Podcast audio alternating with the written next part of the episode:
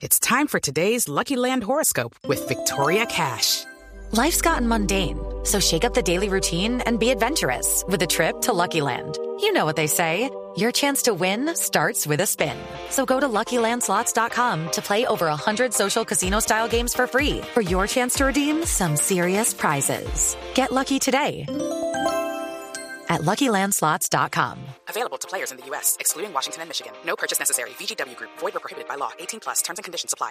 Y nos vamos a Rosario para saludar a Paolo Montero. Paolo, técnico de Rosario Central, te saluda Juanjo Buscalia, estás para la Radio de Colombia. Muchas gracias por atendernos.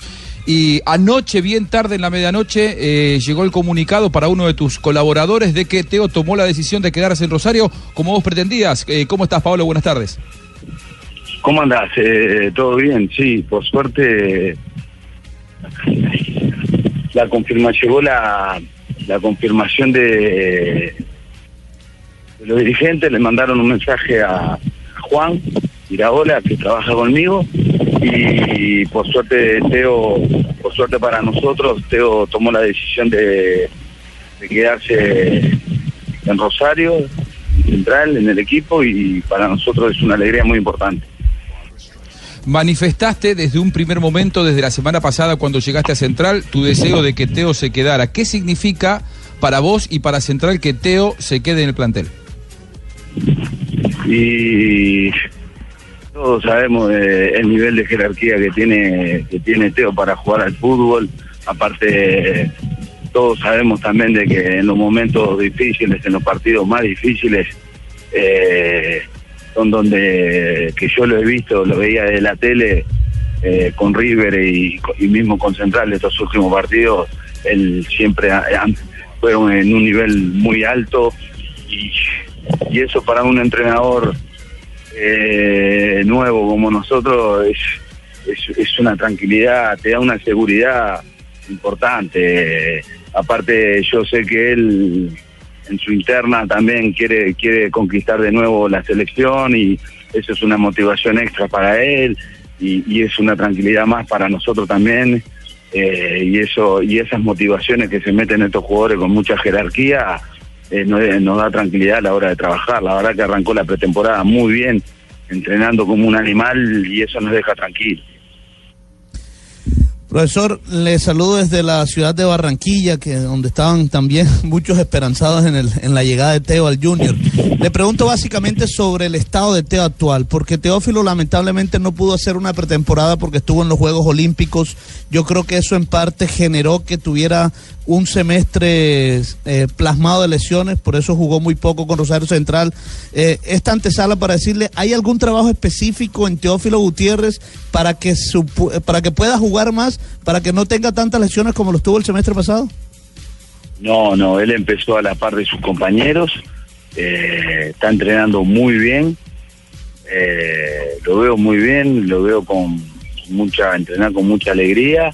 Eh, no no hay ningún trabajo ningún trabajo especial eh, para él el único trabajo especial que hay acá hoy por hoy es para, Javier Pinola porque él viene de, una fractura pero después lo demás están todos trabajando a la par y, y todos están entrenando muy bien Profe, eh, con las buenas tardes, Teo, digamos que en el semestre pasado se esperaba más de él en Rosario Central. ¿Usted lo ve igual para ese semestre? ¿Cree que va a poder cumplir con las expectativas que tienen de él en el club? Eh, mira, es como, como dijo tu colega, él venía de, él no, no, había tenido vacaciones, venía de la Copa América, de la Copa América se fue a las Olimpiadas, llegó a Central y no, no, no se tomó vacaciones y empezó a jugar de una y, bueno, y el jugador, ese, eso, todos esos movimientos entre viaje, partidos, el estrés, eh, está jugando en una selección importante también que querían lograr eh, la Copa la Copa América, la Copa Centenario, no no no es fácil. Eh, y él lo pagó caro, pero también hay que decirlo que de repente los primeros meses le costó, pero también hay que decirlo que terminó el semestre jugando jugando a lo que a lo que pretendía la gente de Central, porque eh, las semifinales y las finales de, de, la Copa Argentina lo hizo en un buen nivel, el partido con Boca en la Bombonera anduvo muy bien, que yo lo vi por tele, te estoy hablando de partidos que vi por tele.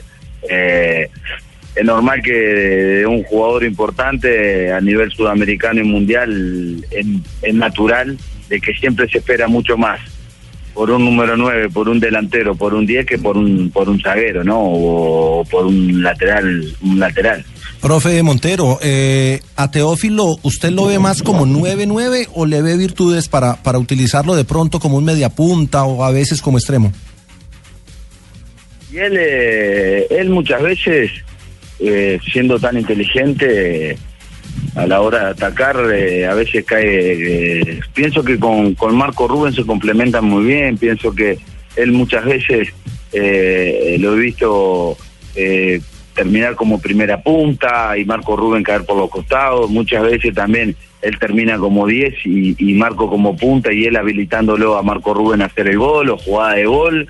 Eh, en ese sentido, eh, él es muy inteligente y, y, cuando tienen esa, esa cualidad, muchas veces lo más importante para mí es darle, es darle, es darle el orden táctico al nivel defensivo eh, para cuando termine la jugada que, que darle una orden ofensiva porque son jugadores que han jugado tantas cosas importantes que ya saben cómo manejarse adentro de la cancha, ya saben la debilidad del rival, la debilidad, la debilidad de un zaguero, eh, ya te, te estudian en 10 minutos, empezó el partido y ya saben cómo tienen que jugar.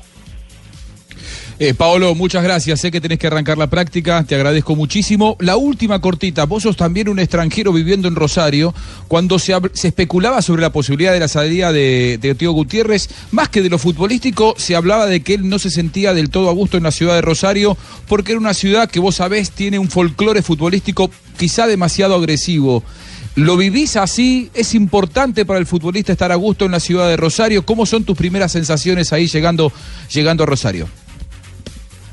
Mirá, eh, estoy viviendo en el complejo, eh, conozco gente que es hincha de Central de hace mucho tiempo, eh, me han dicho lo que es lo que es esta ciudad cuando se juega el clásico, cómo se vive el clásico, cómo se viven los partidos acá. yo opté por vivir cerca del complejo, de estar cerca de, de esto y la verdad no sé si voy a ir a la ciudad. no sé si hubiera ciudad porque en la ciudad me dijeron que era una locura. Eh, no sé cómo, cómo debe estar viviendo Teo y no sé en dónde está viviendo Teo todavía, pero eh, yo me voy a quedar cerca de acá, eh, cerca del complejo, aparte si vos vivís en Rosario, todos los días hay un piquete, precisás una hora y media para llegar y a mí me gusta andar tranquilo, me gusta llegar con mi tiempo, me gusta llegar dos horas antes a la práctica, con tranquilidad, con serenidad, hacerme hacer mis cosas, la planificación con el cuerpo técnico. En ese sentido no vamos, yo no voy a tener problemas, ¿viste? Claro, claro, sí, lo, que nos llegaba como información es que Teo vivía también bastante alejado del centro neurálgico de la ciudad, que vivía apartado en un, en un barrio privado y que no tenía demasiado contacto con vida social o poder salir a pasear con la familia, ir a un centro comercial, porque lo que se vive alrededor de Central y de Ñul realmente es muy particular. Paolo, muchas gracias y un, verdadero placer saludarte, lo mejor en este, en este ciclo en Central. Un, un placer hablar con vos. Bueno, muchísimas gracias y saludos a todos ahí.